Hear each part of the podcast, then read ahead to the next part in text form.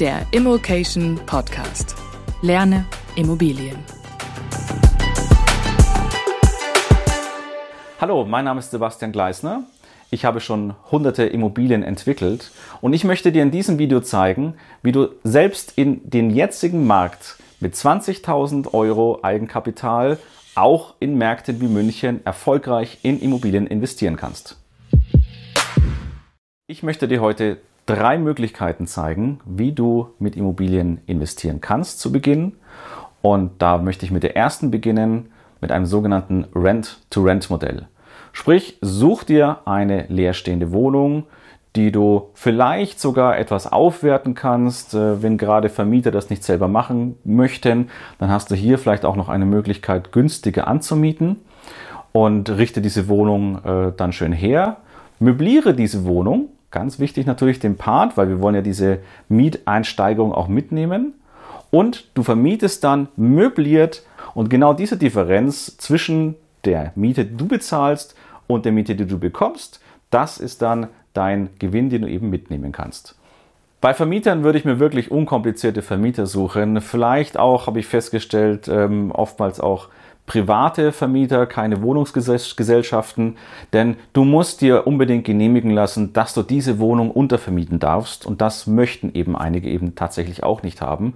Somit solltest du gleich von vornherein das eben mit reinbringen, dass du nicht selber einziehst, aber die Wohnung eben aufbereiten möchtest. Das heißt, auch der Vermieter hat etwas davon, dass die Wohnung gut aussieht und du selbstverständlich immer der Ansprechpartner bist und dafür verantwortlich bist für die Wohnung und dann eben das Ganze weiter vermieten kannst.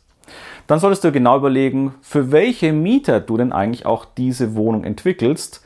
Also, welches Klientel kommt in Frage? Das ist ortsabhängig, denn es kann zum Beispiel sehr interessant sein, und das ist gerade mein Hauptklientel, das ich vermiete, sind Arbeitnehmer oder sogenannte, sogenannte Expats. Mitarbeiter, die entweder aus dem Inland kommen und an diesem Standort bei der Firma XY für einen bestimmten Zeitraum arbeiten, ein halbes, dreiviertel Jahr bis Jahr oder wirklich absolute Fachkräfte, die für bestimmten Zeitraum aus dem Ausland eben kommen, die nennt man eben Experts. Und dementsprechend ist es dann wichtig, die Wohnung dahingehend auszustatten, dass sie gerade mal auch einen Schreibtisch haben, dass möglichst vielleicht das Bett für ein bis zwei Personen geeignet ist, so 1,60 Meter Breite. Und da reichen wirklich schon Einzimmer-Apartments bis vielleicht zwei Zimmer, etwa 50 Quadratmeter. Das ist so die Hauptrichtung, in der ich selber auch vermiete.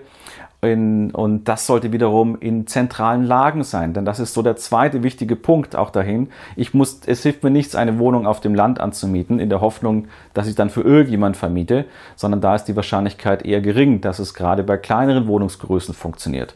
Also, wir müssen innerstädtisch reingehen. Sucht euch an dem Standort, und so hätte ich es auch gemacht und so mache ich es auch nach wie vor, tatsächlich ähm, die Firmen, die vielleicht dort ansässig sind oder vielleicht äh, ein Klinikum nebenan oder gibt es sowas wie eine Polizeischule etc. Da, wo auf jeden Fall Bedarf ist, für einen bestimmten Zeitraum eine voll ausgestattete Wohnung anmieten zu können. Und auch diese Sondervermietungen ist auch eine Frage der Ausstattung. Gehe ich in diese Arbeitnehmer-Experts-Schiene? Gehe ich vielleicht auch in äh, auszubildende Studenten? Das ist das, was man am meisten bei möblierten Wohnungen erstmal dran denkt. Wir selber haben im Bestand so gut wie keine Studenten im Regelfall. Das ist nur wirklich eine Ausnahme.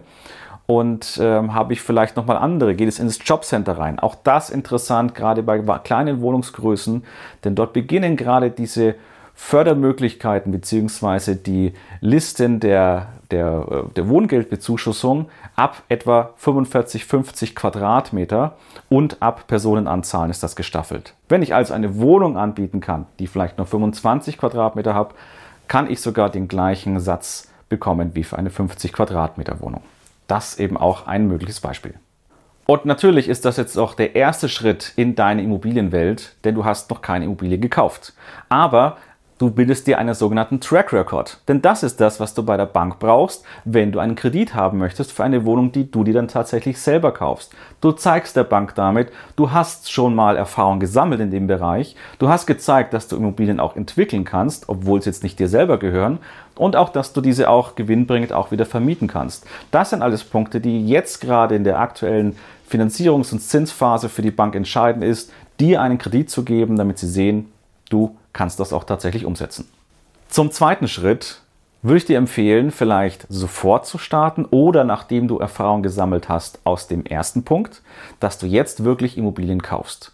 Und auch dazu fehlt dir oftmals immer noch das nötige Eigenkapital. Deshalb empfehle ich dir ganz klar, ich bin ein absoluter Freund davon, mache es seit Jahren in diesem Bereich, suche dir einen Co-Investor jemanden, eine Person oder auch eine Gesellschaft, die dir Geld zur Verfügung stellt für einen gemeinsamen Deal, damit du Immobilien kaufen kannst und auch wiederum eine Entwicklung damit machen kannst. Also auch wieder Immobilien kaufen kannst, die etwas abgerockt sind vielleicht und dementsprechend etwas äh, schöner aufbereitest. Und das ist ganz ein wichtiger Punkt. Über die Frage bekomme ich auch, wo kriege ich denn jetzt solche Co-Investor? Wo laufen diese Menschen herum? Und das ist eigentlich letztendlich etwas, es ist wie Immobilien suchen. Ihr müsst einfach rausgehen, ihr müsst mit Menschen sprechen, auch ob sie vielleicht Kontakte zu anderen haben. Und das beginnt vielleicht tatsächlich auch schon bei euren Arbeitskollegen, vielleicht im Freundesbekanntenkreis, eventuell vielleicht noch in der Familie und einfach mal fragen, ob jemand eben Lust hat, da mal mitzumachen. Und das müssen gar keine großen Beträge sein. Wenn wir hier von der Wohnung sprechen, wo ihr vielleicht mal anfangen solltet zu Beginn, dann brauche ich für eine Finanzierung ein Eigenkapital. Die Bank gibt mir den Großteil als Fremdkapital und das Eigenkapital beläuft sich dann vielleicht etwa auf 50.000 Euro. Und dieses Geld bräuchte ich von dem Co-Investor, kann das eben damit als beispielsweise Darlehen einfach aufnehmen das muss ich nicht mal vom Notar machen, das reicht privatschriftlich. Und damit kann ich eben die Immobilie auch finanzieren. Und nachdem ich diese Immobilie natürlich auch aufgewertet habe, gibt es auch immer noch zwei Möglichkeiten, ich mit dem Co-Investor auch dann weitergehen kann. Ich kann zusammen weiter wachsen. Wir können vielleicht mehr Immobilien noch mit reinkaufen.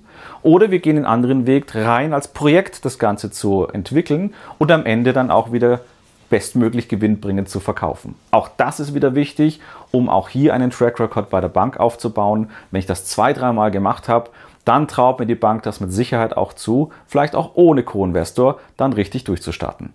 Und wenn du schon ein Rent-to-Rent-Modell gefahren hast, dann ist es ja viel leichter, deine Co-Investoren zu überzeugen, denen zu zeigen, dass du schon etwas Erfolgreiches im Immobilienbereich umgesetzt hast und dementsprechend natürlich ein Vertrauen aufbauen kannst, damit du diesen Immobiliendeal dann eben auch zusammen machen kannst.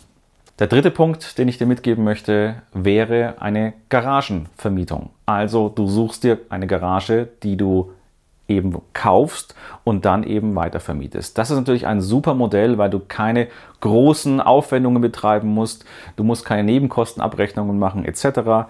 Das ist ein Modell, was eben auch außerhalb der großen Städte funktioniert. Also auch in, in Randgebieten, auch äh, in, sage ich mal, wirtschaftlich etwas schwächeren Gegenden kann das funktionieren. Ähm, du solltest nur auf ein paar Punkte achten. Was ich zum Beispiel nicht machen würde, wäre in eine 70er Jahre Tiefgarage mit solchen Duplex-Parkern, das sind diese übereinander liegenden äh, Stellflächen, äh, dort zu investieren, weil da oftmals die Hydraulik dann wahrscheinlich schon kaputt geht oder dann kurz davor ist und das wieder richtig Geld kostet. Ähm, ich würde, wenn Garage überhaupt Tiefgarage, dann nur auf Einzelstellplätze gehen. Bestens aber, weil das dann alles ja nur in einer WEG ist, möchtest du das gesondert davon haben. Und dafür eignet sich natürlich gerade auch Einzelgaragen. Einfache Fertiggaragen, die sind in der Stellung auch nicht so teuer und du willst auch keine neuen kaufen. Also zwei, drei Stück vielleicht davon kriegst du auf jeden Fall gut gekauft. Das kann man auch mit dem Geld eben in Cash bezahlen. Und dann ist es an der Aufwertung vielleicht tatsächlich nur ein bisschen Farbe dran streichen. Die Tore sind meistens noch in Ordnung. Das wäre der Hauptinvestitionspunkt nur, ein neues mögliches Sektionaltor da reinzubauen. Ansonsten ist es überschaubar Wichtig ist aber, dass du auch grundsätzlich die steuerliche Situation auch betrachtest, sowohl bei dem ersten als auch jetzt hier bei dem dritten Punkt. Denn du musst immer äh, dir klar sein, dass du nicht zu kurz auch vermieten darfst. Deshalb empfehle ich ganz klar ab einem halben Jahr. Darunter läufst du Gefahr, dass du gewerblich eingestuft wirst. Was bedeutet, du musstest dann nochmal eine Gewerbesteuer anteilig zu deiner Einkommensteuer darauf zahlen, wenn du es eben privat machst. Bitte informiere dich da unbedingt noch mit einem Steuerberater. Es gibt eine sogenannte Kleinunternehmerregelung, die da vielleicht auch in Frage kommen könnte. Möchtest du es perspektivisch größer machen, dann selbstverständlich einfach auch ein gleich ein Unternehmen aufmachen. Eine, ein Einzelunternehmen reicht da auch im ersten Schritt erstmal aus. Bevor du damit startest, solltest du aber erst einmal den Markt testen. Wir machen das auch im wohnwirtschaftlichen oder ob das jetzt Garagen sind, wie auch immer. Geh einfach mal auf den Markt und teste mal es bietet sich unglaublich gut das Portal eBay Kleinanzeigen dafür an. Dort kannst du kostenlos bis zu zwei Anzeigen gleichzeitig schalten und dementsprechend hast du dafür schon mal ein Gefühl, dass du innerhalb von ein, zwei Wochen weißt, ob dieser Markt dafür geeignet ist oder tatsächlich nicht. Ja, ich hoffe, ich kann dir zumindest jetzt für den Anfang mal drei Möglichkeiten zeigen, wie du ins Immobiliengeschäft einsteigen kannst und wie du auch zu Beginn auch starten kannst, ohne tatsächlich selber eine Immobilie zu kaufen, kannst du damit schon Geld verdienen.